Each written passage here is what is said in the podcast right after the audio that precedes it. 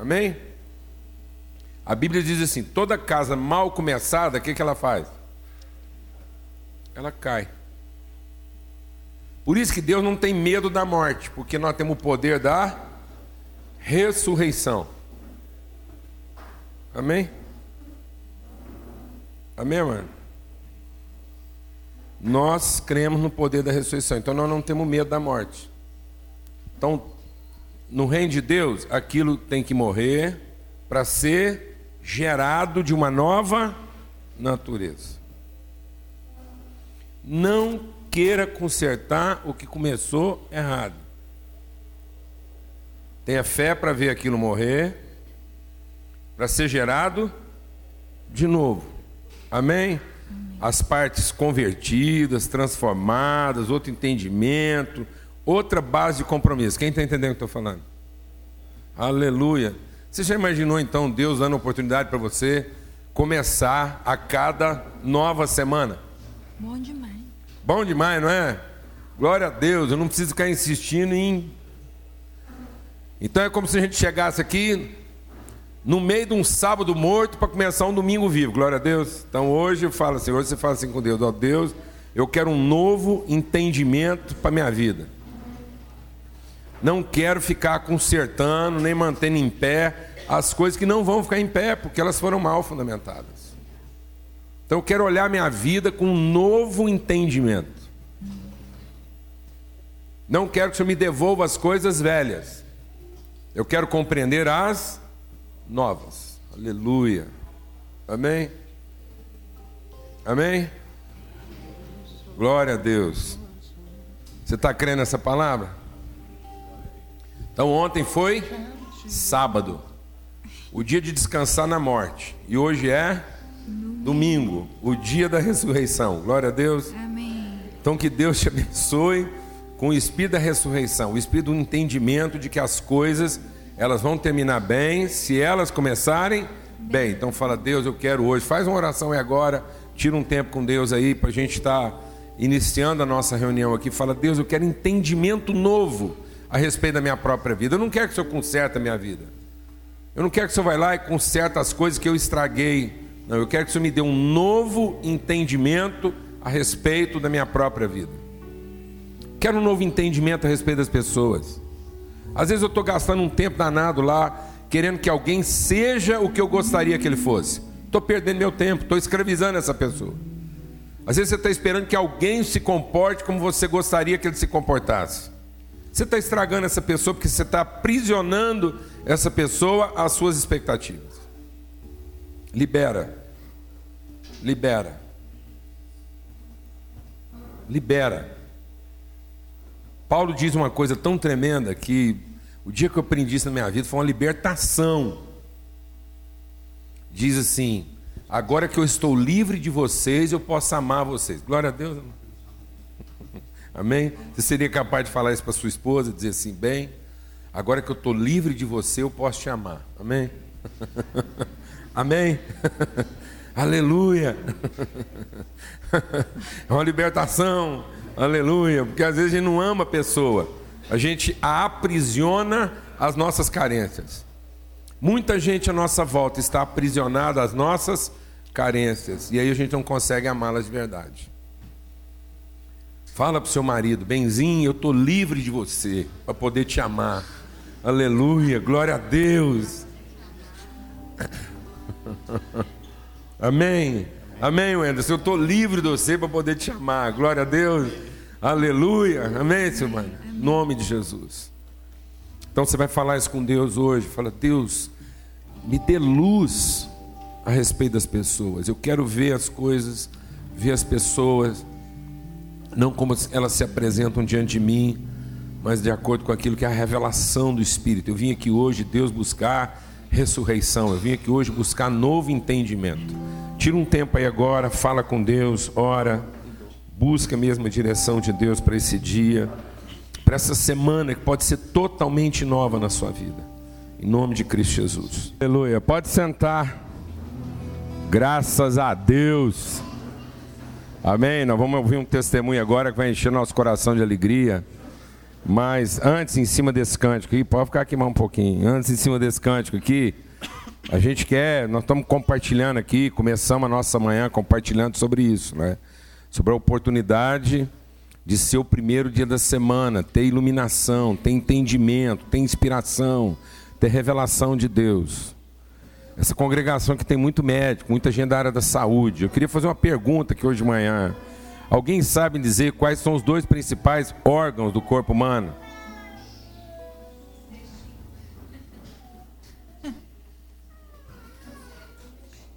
Tem gente que acha que é cérebro, coração, intestino, nada disso. Vou te falar uma novidade aqui hoje. É o nariz e a boca.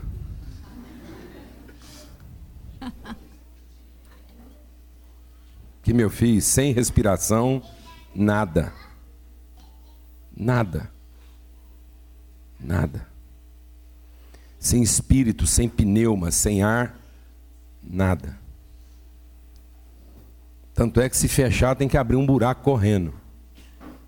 Sim ou não? Foi o primeiro contato do ser humano com Deus. Deus soprou nas suas narinas o fôlego de vida e o homem passou a ser alma vivente. Já pensou nós sem nariz, amado?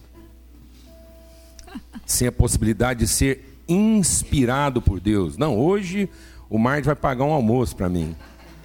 Hoje, hoje, ele é o torrino hoje. Hã? Hoje eu tô rindo. Tá vendo? Você pode escrever lá. Primeira peça humana a ter contato com a divindade foi o nariz. Ele falou que sabia, mas não tinha coragem de falar. É porque às vezes a gente não percebe isso, né? A gente já pensa logo o quê? Quando você fala assim, quais são os primeiros órgãos? A gente já pensa nos órgãos na sua perspectiva o quê? Funcional, atividade, produção, execução. Fala a verdade, não é? A gente já pensa no cérebro, no coração, no pulmão, no intestino. Tá bom, amado. Isso sem pneuma, sem ar, nada. É isso que está acontecendo conosco. Nós estamos querendo ter vida, execução, produtividade, realização sem inspiração. E uma boa respiração se dá Você não volta pelo nariz, sabia? Perda de tempo. Então não volte a respiração pelo nariz. Amém, doutor? Não precisa, você está usando o filtro contrário, não precisa, tá bom? Amém. Então, porque o espírito da fé é crer, crer, fazem comigo, fala, crer. E também falar. É aí que está a vida. É na inspiração e na expiração. É o respirar. É o respirar. Amém, amados? As pessoas estão querendo fazer muito sem aprender o que? Respirar. O povo está morrendo de asfixia, mano. Gente intoxicada, sangue intoxicado, mente intoxicada, coração intoxicado, porque não respira, não é inspirado para então expirar. E aí, a hora que vai falar, fala de coisa intoxicada, fala de coisa não revelada. A palavra de Deus diz que o homem de Deus fala daquilo que está guardado no seu coração. Então, guardei no meu coração a tua palavra, para não pecar contra ti, para que aquilo que eu fizer não seja sem inspiração. Sabe que você está cansado às vezes porque você não está respirando direito. Simples assim. Simples assim. Amém? Eu costumo dizer para as pessoas: Deus fez uma promessa para você, guarda essa promessa, medita nessa promessa, coloca essa promessa para dentro. Porque às vezes você vai olhar as circunstâncias e vai dizer: Deus não está me ouvindo, onde é que está a promessa de Deus? Está demorando, não é assim. Amado, a história não acabou, ela está sendo contada, então presta atenção. Presta atenção na sua própria história. Se Deus fez uma promessa, ele há de quê? de cumprir. O Jó ficou apavorado, falou: O que está acontecendo? Está dando tudo errado. E Deus falou: Ô, oh, Deus aqui sou eu, calma, amém? Foi eu que soprei na sua narina, respira fundo, Jó. Amém? Fala para quem está do seu lado aí, respira fundo, irmão.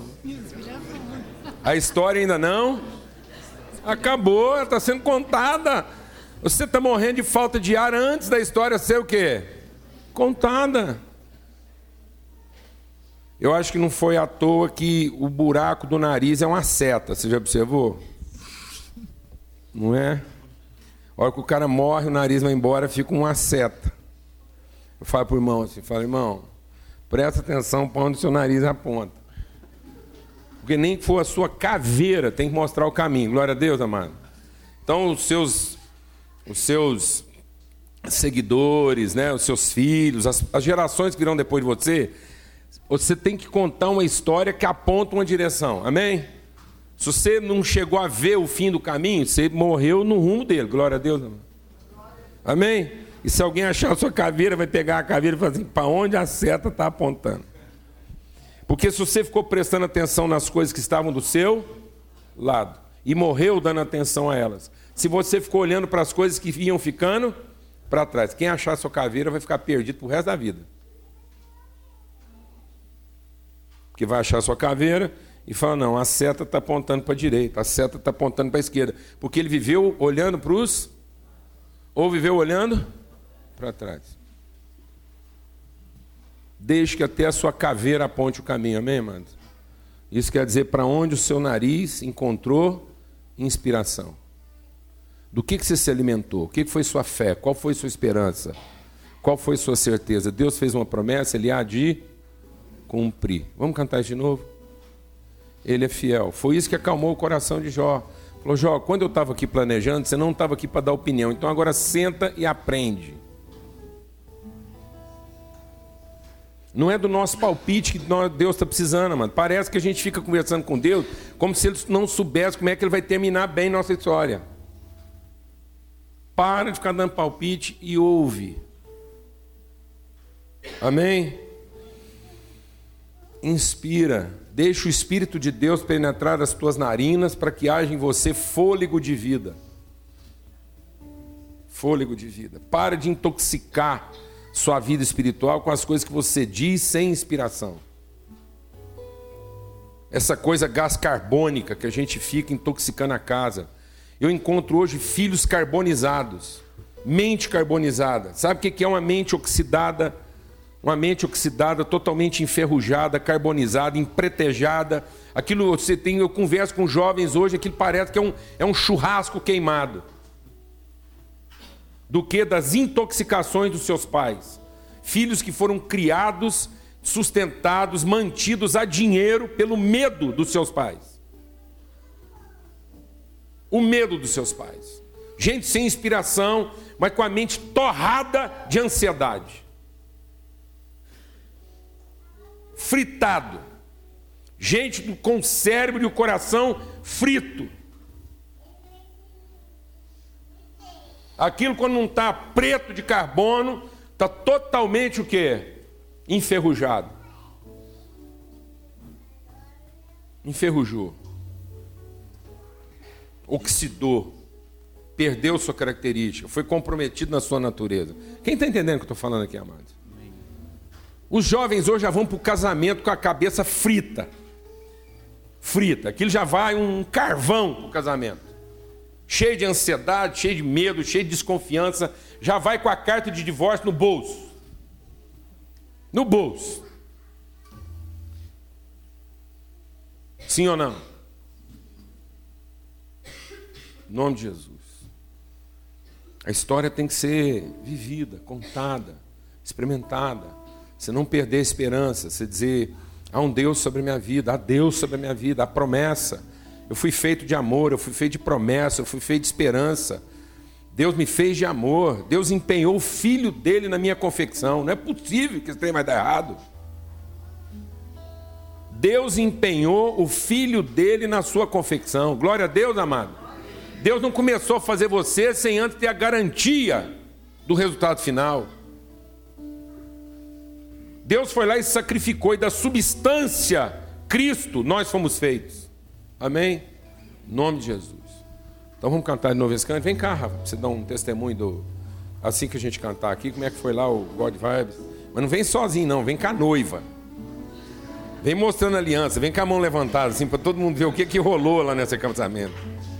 Menino, se você está solteiro, se você está solteira, está perdendo a esperança, vai lá no acampamento da próxima vez que estiver, porque o povo vai lá noivo.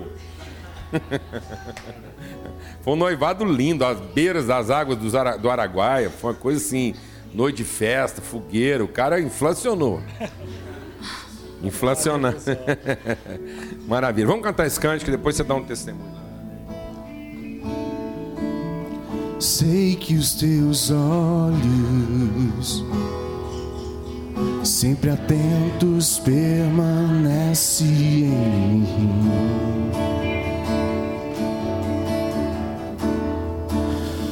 E os teus ouvidos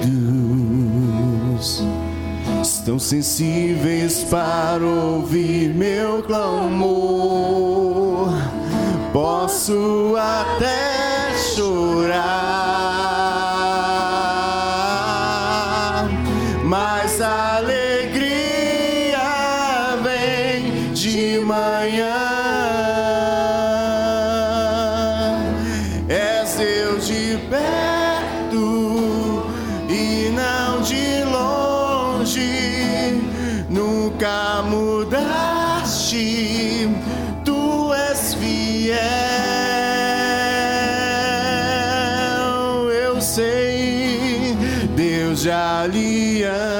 aliança, Deus de promessas,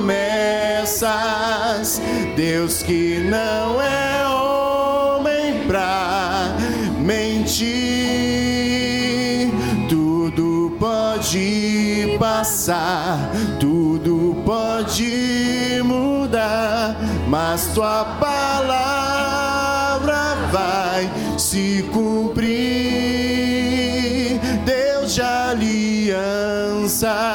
Deus de promessas, Deus que não é homem pra mentir. Tudo pode passar, tudo pode mudar, mas tuas palavras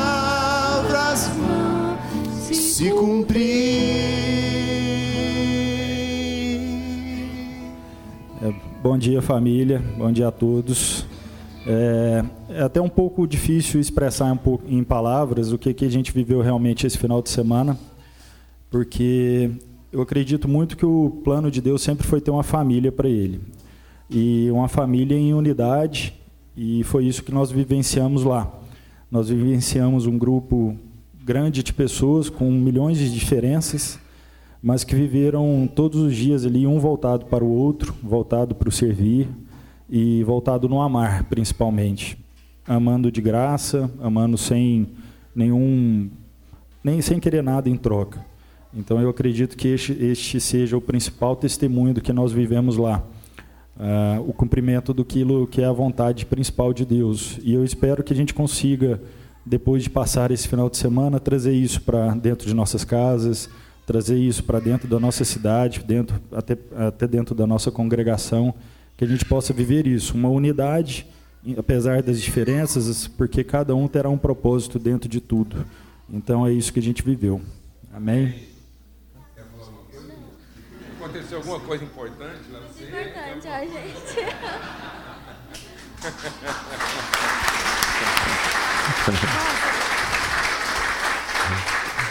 Mais respeito que esses dois agora, porque você tiraram pedido, tá bom? Não é? A nota fiscal já foi emitida agora. Amém. Graças a Deus.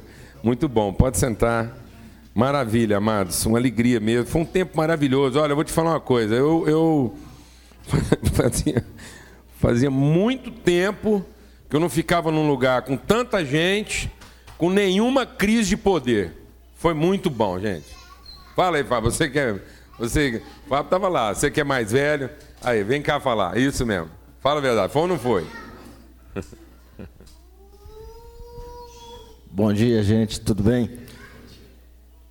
Olha, eu sou um assíduo frequentador do Araguaia. Eu, se eu puder ir todo final de semana, eu vou. sou apaixonado. Não, se você puder vir só de vez em quando. É, é, podia inverter. Porém, eu passei lá quatro dias que eu nunca passei na minha vida. Eu estou emocionado porque todos os dias, ao acordar, eu caminhava pela areia, eu destampava, chorar. Foi magnífico, gente. Foi uma coisa inexplicável. Muito obrigado a vocês que me convidaram para ir. foi a melhor viagem da minha vida. Obrigado. Amém. Aleluia. Graças a Deus. Graças a Deus. Amém. É muito bom você estar num ambiente onde o único propósito no coração de todo mundo é servir um ao outro. É atender um ao outro, é abençoar um ao outro, né?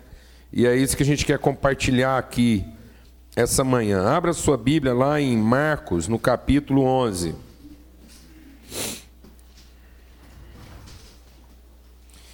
E por sinal, estou até lendo a minha Bíblia aqui, acampamento God Vibes. O pessoal teve o mimo, foi tão legal isso, né? A equipe organizadora deu uma Bíblia de presente para todo mundo, mandaram imprimir uma Bíblia edição especial do acampamento, todo mundo recebeu lá de presente e foi legal, foi presente.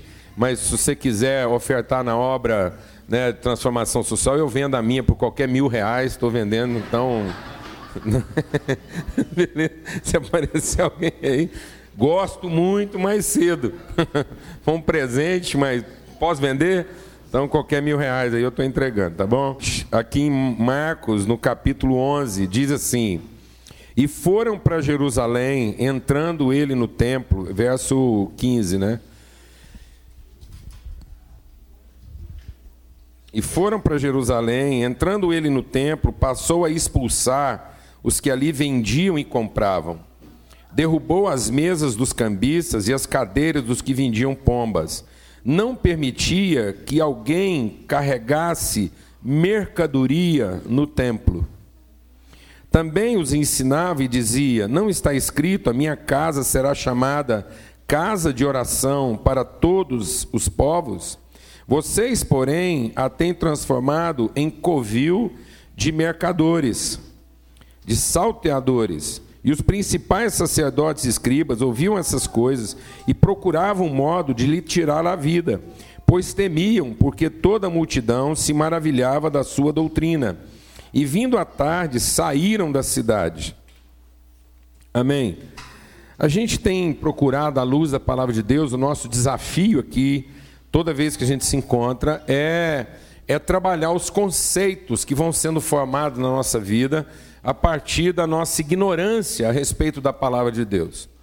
Amém? Quando nós não meditamos, quando nós não aprendemos, quando nós não colocamos a palavra de Deus como alimento do nosso entendimento, ou seja, a palavra de Deus ela não é um, um, um, um, um instrumento de, de, de agressão, ela não é um instrumento externo. Então a palavra de Deus ela não tem eficácia externa, como se eu pudesse usar isso contra ou a favor de alguma coisa ela, ela é um instrumento de transformação interna, ela é um alimento. É a, é a luz da palavra de Deus que o meu entendimento vai sendo formado. Isso é viver pela fé. Viver pela fé não é você acreditar num elemento externo. Viver pela fé é você ser transformado a partir da sua consciência. A forma como isso te afeta é como um alimento. Amém? Então, o pão não me torna forte porque eu jogo pão nos outros como quem joga pedra. O pão, me, o pão me torna forte porque ele me alimenta, ele me transforma, ele me faz ser a pessoa que eu posso efetivamente ser. Então é por isso que é importante a gente meditar na palavra de Deus. E às vezes as pessoas elas não meditam, elas decoram. Elas vão lá e gravam alguma coisa e pensam que a promessa vai funcionar na letra. Não, a promessa tem que funcionar no espírito. A promessa não é para usar ela contra Deus. A promessa é para eu usar ela contra mim. Amém?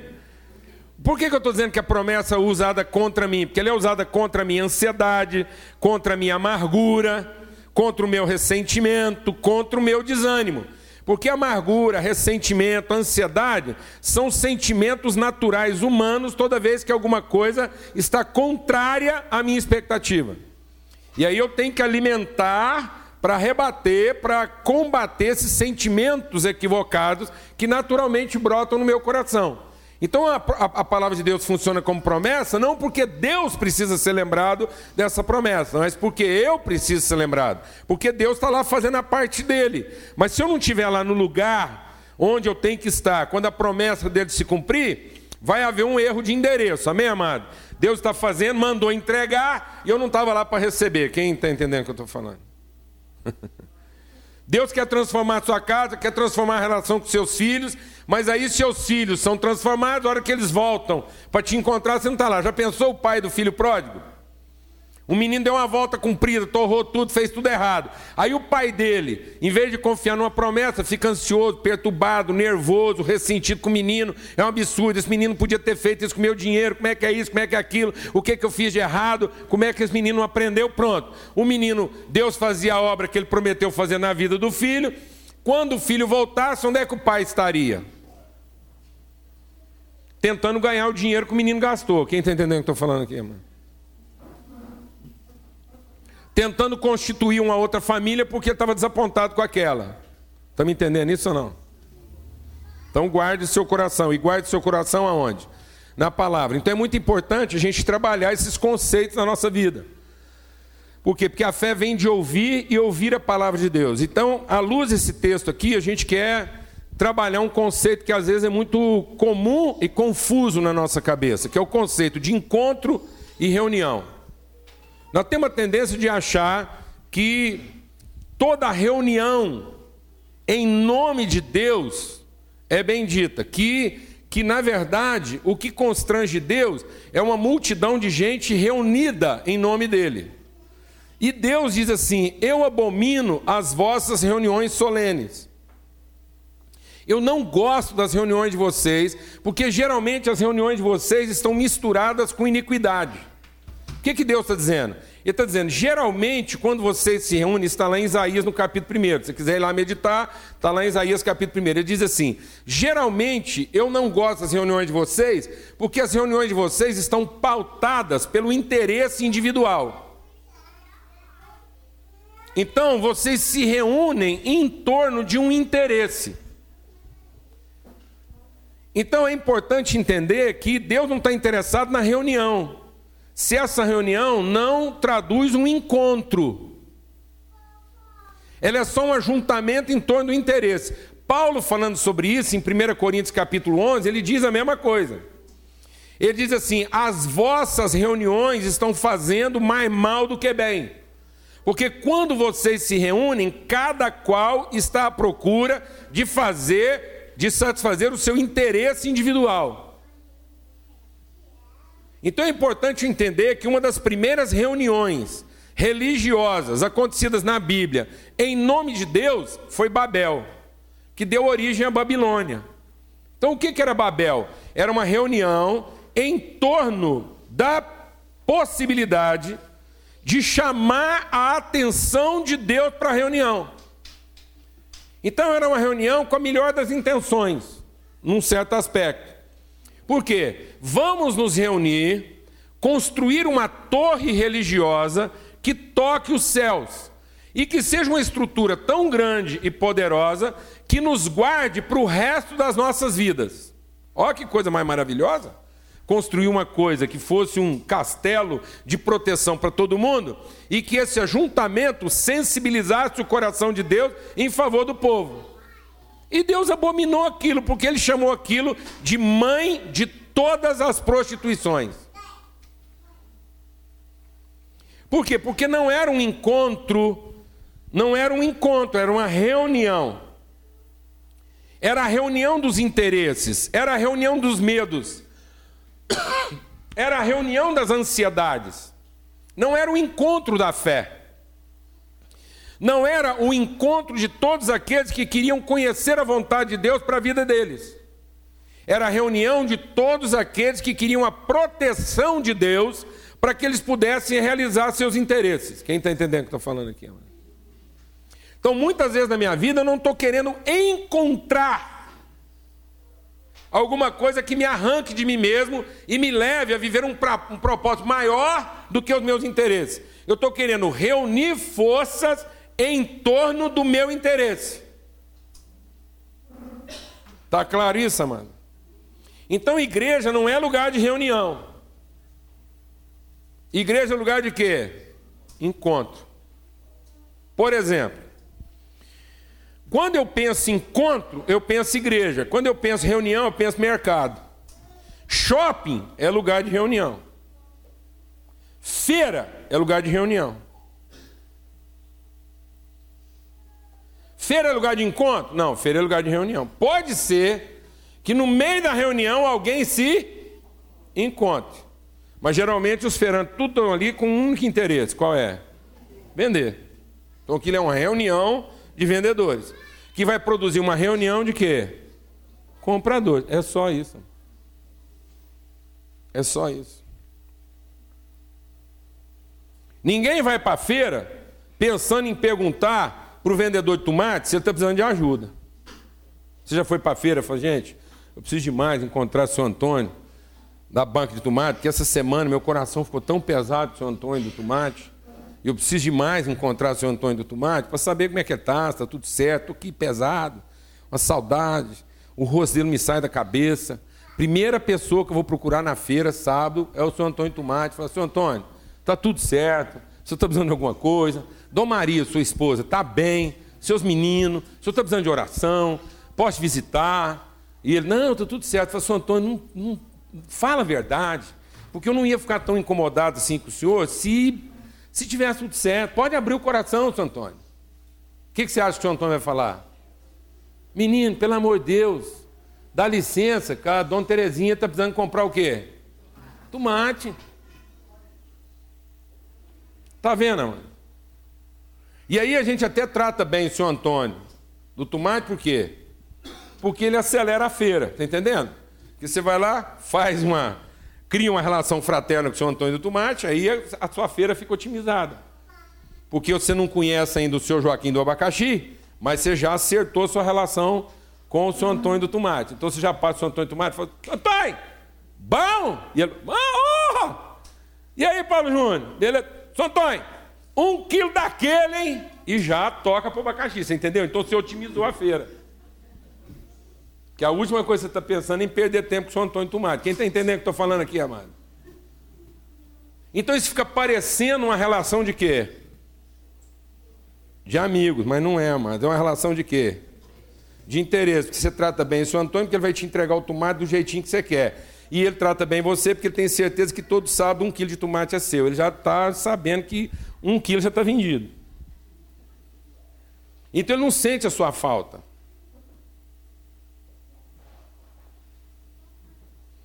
Entendeu? Experimente na feira, três semanas seguidas, e fala assim: Ei, Antônio, bom! E ele, joia! Beleza!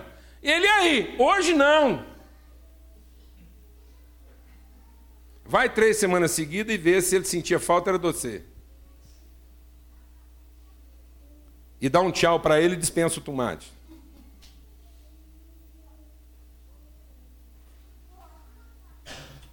Quem está entendendo o que eu estou falando aqui, amado? Porque às vezes não é de você que ele está sentindo falta, é do seu dinheiro. Porque nós temos a tendência de transformando todas as nossas relações em relações o quê? Comerciais. E quando a gente transforma nossas relações em relações comerciais, isso não é mais um encontro, isso é uma reunião. É uma reunião comercial. Então Jesus diz assim: Sabe o que vocês fizeram? Vocês transformaram a igreja num lugar de quê? De se reunir comercialmente.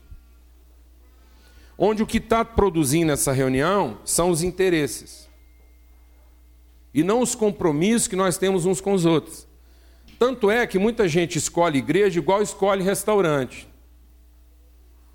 Porque ele não está pensando na vida, ele está pensando em uma restauração. Então, de quando em quando, ele precisa se restaurar. Aí, nada melhor para restaurar do que um restaurante. Amém, amado? Então, tá, está no nome, está implícito. Então, eu preciso me restaurar, eu vou aonde? Num restaurante.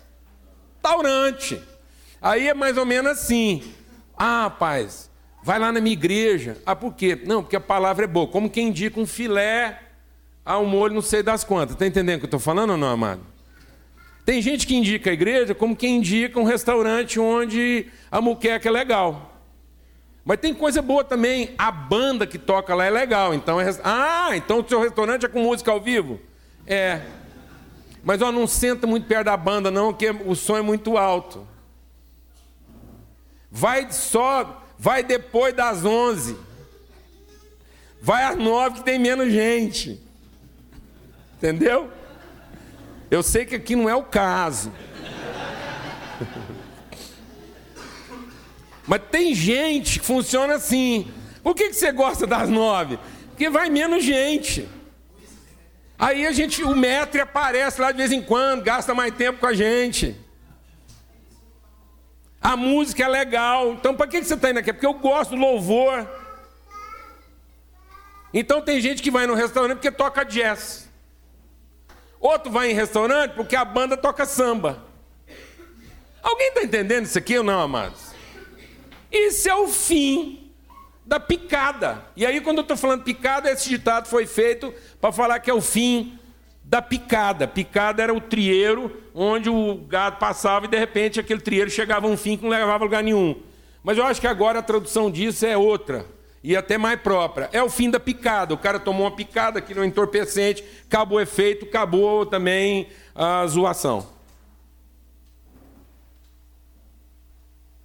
Então eu vou lá, tomei aquele ópio, tomei aquele entorpecente que deu uma balada doida, mas acabou aquilo também acabou porque não gerou uma relação. Gerou um prazer. Gerou um prazer. Mas não há fidelização nas relações. Se de repente mudar a banda do restaurante, eu mudo de restaurante porque eu não tenho compromisso nenhum com aquele povo. É duas vezes que alguém errar no prato, eu já não recomendo o restaurante mais. Se mudar o time de garçom, eu já não vou. Porque aquilo não é a minha casa. Ali não está minha família. Ali está o lugar onde eu sou bem servido. Então é o lugar de eu me reunir. Não é o lugar de eu me encontrar. Eu não fui à busca de um encontro. Eu fui à busca de uma reunião onde eu pudesse ser servido. Outro dia um empresário me ligou e falou assim: Eu estou participando de uma reunião aqui e a pessoa que estava coordenando a reunião começou a falar de pecado. E aí ela deu uma embaraçada lá na definição de pecado. Eu estou te ligando assim: compartilhe aí comigo o que, que você entende como pecado. Eu falei para eu falei para ele: falei, olha, como é que surgiu o pecado?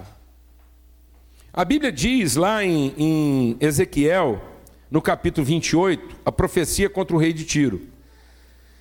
E aí diz assim a profecia a respeito do rei de Tiro, que ele era o sinete da perfeição, ele era perfeito. Então essa profecia do rei de Tiro está falando de Lúcifer. E quem era Lúcifer? Lúcifer era o ISO 9000 do céu. Entendeu? É ele que era o padrão ISO.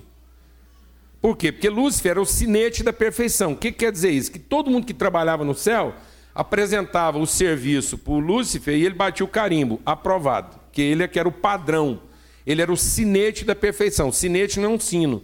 Sinete é um, um emblema que gravava em cera a marca do rei. Ou seja, esse serviço está de acordo com os padrões estabelecidos pelo senhor do negócio aqui. Há um padrão estabelecido e Lúcifer era a referência mais próxima do padrão. Então ele era o servo por excelência. Em termos de serviço, ele era o padrão. E a Bíblia diz que isso funcionou bem, porque ele era adornado, ele era belo, vestido de pedras, ele era o cara, ele era brilhante. Tanto que o nome dele era raio de luz. Ele era o quê? O iluminado. Mas por ser ele o iluminado, ele achou que ele era luminoso. Entendeu? Ele, por ser brilhante, ele achava que era luminoso. Amém, mano? Ele era brilhante. E aí ele achava que era o quê? Fonte de luz. Não, ele era só um bom reflexo. Amém? É igual um diamante. Um diamante no escuro, você não vai ver a beleza dele. Você tem que jogar a luz nele, mas ele não tem luz própria. Ele é só um bom reflexo. Amém? E ele estava acostumado com essa coisa, ele começou a achar que ele era o cara. E aí, um dia, a Bíblia diz, até o dia que você achou o quê? comércio no coração dele. Até o dia que o Lúcifer achou que ele podia tirar alguma vantagem pessoal daquilo que ele fazia. Então, sabe onde nasceu o pecado? O pecado nasceu da intenção de tirar algum proveito pessoal daquilo que eu faço. Sabe o que quer dizer isso? Que qualquer coisa que eu faça na minha vida, objetivando algum interesse pessoal, é pecado. Pecado é tudo aquilo que eu negocio. Entendeu, amado? Pecado é tudo aquilo que, podendo ofertar, eu troco. Acabou, irmão. Por isso a palavra de Deus diz que tudo que não é de fé é pecado. Porque qualquer intenção de troca é iniquidade, não é amor. Qualquer perspectiva de comércio não é amor. Então nós estamos pecando mais do que a gente imagina. Porque nós estamos indo para reuniões e não para encontros. Eu vou dizer uma coisa: se você não tivesse certeza de ser minimamente remunerado dentro das suas expectativas por aquilo que você faz, você continuaria fazendo com a mesma disposição e com a mesma alegria? Então é pecado. Vou repetir. Se aquilo que você faz não pode continuar sendo feito, a não ser que você continue sendo remunerado de maneira mínima dentro das suas expectativas, então o que você está fazendo hoje é pecado. Porque não é fruto de quê? De amor. Em alguma medida você está sendo desapontado. Em alguma medida você também está desapontando, porque você não está entregando tudo que você podia. Amém, mano? Toda vez que eu coloco essa condição comercial na frente, isso não é o que? Amor. Não é templo de Deus. Deus não fez você para negociar. Deus não fez você para ser um instrumento de troca. Deus não fez você para ser barganha. Deus fez você para ser oferta. Por isso que o Filho de Deus se chama Cristo. Porque Cristo quer dizer aquele que foi gerado por Deus para ser uma oferta em favor dos seus irmãos, e ele não fez comércio disso. Então Deus não tem filho que não seja Cristo. Deus não tem filho que não seja oferta. Toda vez que eu tenho um desapontamento, antes de pensar na pessoa que está me desapontando, eu tenho que pensar nos motivos pelos quais eu estou me sentindo desapontado. Porque o desapontamento não revela a falha do outro. O desapontamento revela a minha intenção ruim. Entendeu isso, irmão? Desapontado não diz que o outro errou. Desapontamento significa que eu entrei fazendo o quê? Comércio, e eu nunca devia ter feito comércio. Porque Jesus não permite que ninguém carregue mercadoria no templo. E nós somos o templo de Deus. E se eu sou o templo de Deus, não existe coisa alguma no meu coração que possa ser usado para negociar.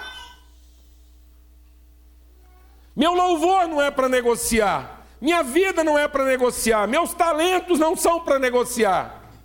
Minhas orações não são para negociar. Porque se eu estou orando como quem faz negócio, eu não estou orando, eu estou pecando. Se eu estou orando como quem faz negócio, eu não estou orando, eu estou pecando. Não é Deus que está diante de mim, é Lúcifer. Porque Lúcifer é que faz comércio. Se eu estou louvando para negociar, não é a Deus que eu estou adorando, é Lúcifer, porque é Lúcifer que faz comércio. Se eu estou abençoando alguém como quem quer fazer uma troca, se eu estou abençoando alguém pensando em receber alguma coisa dessa pessoa, não é a Deus que eu estou servindo, é Lúcifer. Porque eu estou transformando o templo de Deus em lugar de quê? De comércio. E foi isso que transformou Lúcifer em Satanás. Então, tudo que não vem de fé, tudo que não vem de oferta, tudo que não vem de amor, tudo que não vem de bondade, é pecado. Agradar o marido pensando que ele vai te tratar melhor, pecado. Agradar a esposa pensando que ela vai te tratar melhor, pecado. Abençoar os filhos pensando que eles vão te devolver alguma coisa, pecado. Isso é pecado. E eu preciso entender isso. Então, amado, por isso que a Bíblia diz o quê? Pegar esse pão aqui, depois de ter orado, pegar o pão depois de ter orado, ter rezado, ter dado dízimo. Deus, eu dei dízimo, eu orei, rezei, vim na igreja. Agora esse pão aqui é meu, obrigado. Sabe o que é isso? Além de ser pecado por estar falando com a boca cheia, é pecado por ter comido.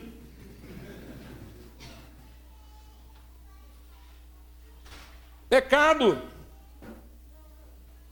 Porque o pão que eu recebi não era para eu entender que eu tenho o direito de comer. O pão que eu recebi é para eu entender que eu tenho o privilégio de servir.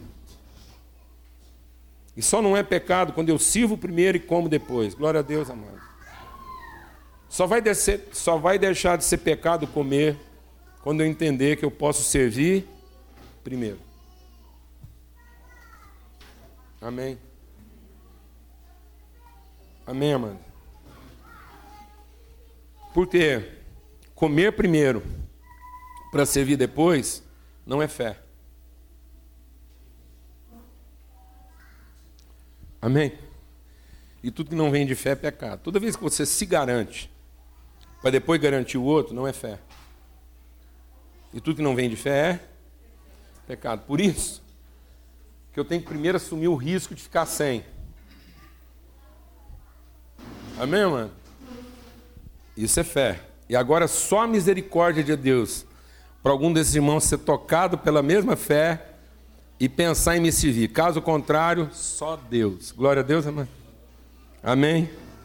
Amém. Eu vou ficar aqui em oração até que alguém seja tocado. Amém. E se ninguém se tocar, graças a Deus. Amém, mano? Não, tá bom, pode comer também. Amém, amado? Mas eu tenho que assumir o risco da fé. Eu não posso impor a minha garantia primeiro. É isso que está acontecendo. A gente primeiro se garante, depois entrega. E aí não é fé. E tudo que não é fé é pecado. Deus não veio para te garantir primeiro. Deus veio para ser a sua garantia, para que você não se garanta primeiro. Amém.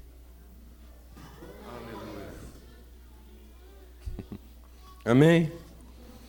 Deus é a sua garantia de que você não precisa se garantir primeiro. Aleluia. Então nós vamos tomar o pão, vamos dar graças. Amém? E vamos ao encontro.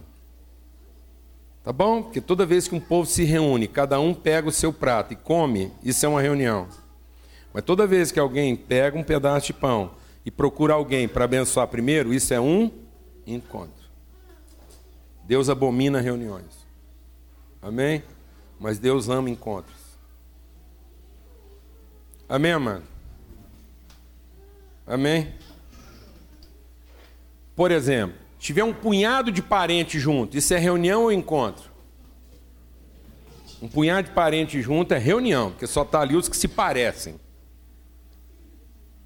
Eles só estão ali porque ele tem a garantia de que ele tem algum parecimento um com o outro. Família. Aí é onde já entra os genros, as noras, os estranhos. Aí é encontro, tá bem? Entendeu isso, mano? Por quê? Porque genro e nora não é parente, mas é família. Glória a Deus, amado. Amém. Porque quando o pau quebra, a gente faz a exata separação entre o que é parente e o que é família. E na hora que você faz a exata separação, nora e genro não é porque nós estamos aqui para defender os parentes. E a gente esquece que a família foi formada a partir de uma nora e um genro. Glória a Deus, mano. Aleluia. Porque se fosse formada a partir de dois parentes, era incesto. Amém, irmão. Glória a Deus. Amém? E Deus abominava as relações incestuosas. Gente que queria se garantir a partir de parentesco, e não de fé, de amor, de família. Amém? Então vamos tomar o pão, vamos dar graças e vamos repartir uns com os outros. Alguém serve a gente aqui? Vem cá, Fábio. Ajuda nós a servir o pão aqui. Vamos pôr o Fábio para trabalhar aqui. Amém? Ficou lá na maciota, que é a semana toda, agora vai trabalhar. Amém? Graças a Deus. Senhor, muito obrigado. Muito obrigado pelo privilégio de a gente estar aqui e nos encontrarmos como família, servirmos uns aos outros, abençoarmos a vida uns dos outros. Que ao tomar desse pão a gente tome com gratidão e certeza de que no nosso coração não há comércio. Não há comércio, não há lugar para comercializar nada, Senhor. Nós somos servos uns dos outros, nós estamos aqui para abençoar uns aos outros. Em nome de Cristo Jesus. Nós não estamos aqui para buscar nosso próprio interesse, sermos satisfeitos naquilo que são nossas expectativas, mas para abençoar uns aos outros. Em nome de Cristo Jesus. Amém. E agora nós vamos receber o cálice. E Alguém nos ajude aqui na atribuição do cálice. Amém. Respondeu a fé lá, né? Amém. oh, linda, benção, viu? Amém. Esse cálice é o cálice do sangue derramado. É o cálice do pecado perdoado. Amém. Deixa Deus te falar algo muito importante aqui essa manhã, antes da gente receber o cálice e tomar do cálice. Que é o seguinte: a gente não perdoa, não perdoa para que a pessoa, porque a pessoa se arrependeu. A gente perdoa para que ela se arrependa. Entendeu? Nós não fomos perdoados porque nos arrependemos. Nós nos arrependemos porque fomos perdoados. Então foi vendo o perdão de Cristo que eu fui inspirado ao arrependimento. Amém? Quem está em pecado não está em condição de fazer uma coisa boa. Então é preciso que alguém faça por ele. Só ama quem toma a iniciativa. Então Deus tomou a iniciativa, eu fui amado. Tendo sido amado, agora eu tomo a iniciativa e eu sou amor. Só é amor quando é iniciativa. Amém? Então Deus me iluminou, eu fui iluminado, mas agora eu sou luminoso, eu sou luz para alguém. Então Deus foi luz para mim, eu sou luz para alguém. Deus tomou iniciativa comigo, eu tomo iniciativa para alguém. Então eu me arrependi porque eu vi Deus me perdoando. Agora as pessoas vão se arrepender porque me verão perdoando. Então não espere a pessoa se arrepender para que você a perdoe, porque senão o bem veio dela e ela está em pecado, ela não tem condição de produzir o bem. Amém? Glória a Deus, amados.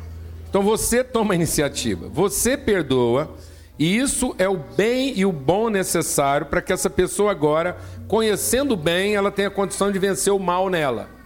Mas se você continuar esperando que a pessoa se arrependa, então você está esperando que ela se torne cristã para que você também se torne. Se você está esperando que alguém se arrependa para que você a perdoe, então você está confessando que ela é Cristo e você não. Entendeu? Amém? ah, mas ela não se arrependeu. Então o Cristo é ela. Quem é o Cristo? O Cristo é você. Então você vai lá e toma iniciativa, você perdoa, você libera o perdão. E aí você limpa isso no seu coração. A Bíblia diz: Eu vos envio para quê? Jesus diz: Assim como meu Pai me enviou, eu envio vocês. Aqueles a quem vocês perdoarem serão perdoados. Amém, amados? Em nome de Jesus. Então vamos tomar esse cálice da alegria, do perdão, da misericórdia, da bondade. Amém? Para que você saia daqui alegre, leve, sem amargura, para que você seja luz. Tem alguém fazendo algum mal contra você, tem alguém perturbado, tem alguém andando em trevas, você vai liberar perdão na vida dessa pessoa e ela vai ver luz através de você. Haverá esperança para o arrependimento dela. Amém? Em nome de Jesus. Vamos receber todo. E não saia. Assim que você tomar o cálice, você continua aí, porque não terminou não, tá bom? Vamos todos ficar de pé. Esse cálice é o cálice da nova aliança, o sangue derramado, a alegria do Senhor é a nossa força. Amém, o pecado perdoado. Amém, amado? As dívidas liberadas, em nome de Cristo Jesus. Bebei dele todos, diz a palavra de Deus. E quando a gente oferta, nós estamos terminando a nossa reunião. Como eu disse, aqui não é restaurante. Oferta não é você pagar o prato que você comeu, amém? Porque isso aqui não é restaurante. Então, oferta não é você dizer, ah, eu fiquei satisfeito, foi muito bom, hoje o culto foi maravilhoso, gostei do prato. Hoje a moqueca estava uma beleza, hoje o lombo estava perfeito. Aí o cara oferta com alegria. Ah, não, tá legal. Oferta não é isso, mano. Oferta é o compromisso que nós temos uns com os outros. De ter recursos o suficiente para continuar cumprindo a nossa missão. Amém? Às vezes eu estou longe, eu quero dar meu testemunho pessoal. As pessoas não entendem isso. As pessoas não entendem isso. Às vezes eu estou longe, às vezes viajei, cheguei de madrugada e fico lá numa correria pessoal de vir aqui para para reunião de manhã estar tá com os irmãos. Tem gente que pergunta, escuta, mas não tinha outra pessoa para fazer isso? Tem, lógico que tem. E se tiver alguém para fazer, a gente nunca teve essa dificuldade nem essa preocupação. Mas não é simplesmente para vir aqui e pregar, cumprir uma agenda, porque eu estou com medo disso não funcionar. É a alegria de estar com a família, poder entregar para os irmãos aquilo que é a nossa parte, a parte de cada um. Amém? Então a preocupação desses músicos aqui não devia ser se, se vai ter louvor ou não, se vai ter banda ou não, se alguém vai cantar ou não, isso é o de menos. Nem toda reunião de família tem que ter músico. Quer dizer que você reuniu a família, tem que ligar o rádio, senão a família não reúne. Tocar um CD, não tem isso. Amém? A gente está aqui por quê, amado? Porque essa é a minha parte. O cara levanta cedo, com saudade da família, tem algo para entregar, quer compartilhar alguma coisa, quer ver os irmãos, quer abençoar uma outra. É isso não é? Porque senão faz sentido. Não faz o menor sentido. Amém? Então é com esse espírito que a gente tem que ofertar eu quero ofertar, porque eu tenho uma parte nesse negócio. Eu, eu, é, eu trabalho, eu vou lá, eu trabalho, eu ganho dinheiro, e o sentido disso é eu ter condições de ver a coisa acontecendo, de, de ver o reino de Deus sendo proclamado e as coisas acontecendo. Amém? Em nome de Jesus. Tá ok? Amém. Se você se sobrou pão na sua mão aí, não precisa preocupar não. Os passarinhos também são filhos de Deus. Opa, caiu aqui. Você pode colocar o que sobrou aqui, tá bom?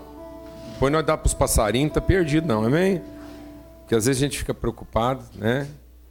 Mas você pode trazer de volta para cá, tem problema, amém? E quem tem, quem tem oferta, tem compromisso, você assumir um compromisso com Deus, quer ofertar, você faça isso. Então você pode colocar aqui, tem outras urnas colocadas aí, amém? Que o amor de Deus o Pai, que a graça do Filho, a comunhão do Espírito Santo de Deus seja sobre todos, hoje e sempre. Que você saia daqui para abençoar a sua família, que você não vá lá agora encontrar alguém é, pelas obrigações de parentesco, mas que você vai lá redimir, ser luz, abençoar, ofertar alguma coisa. Amém? Vamos em paz, uma boa semana para todos.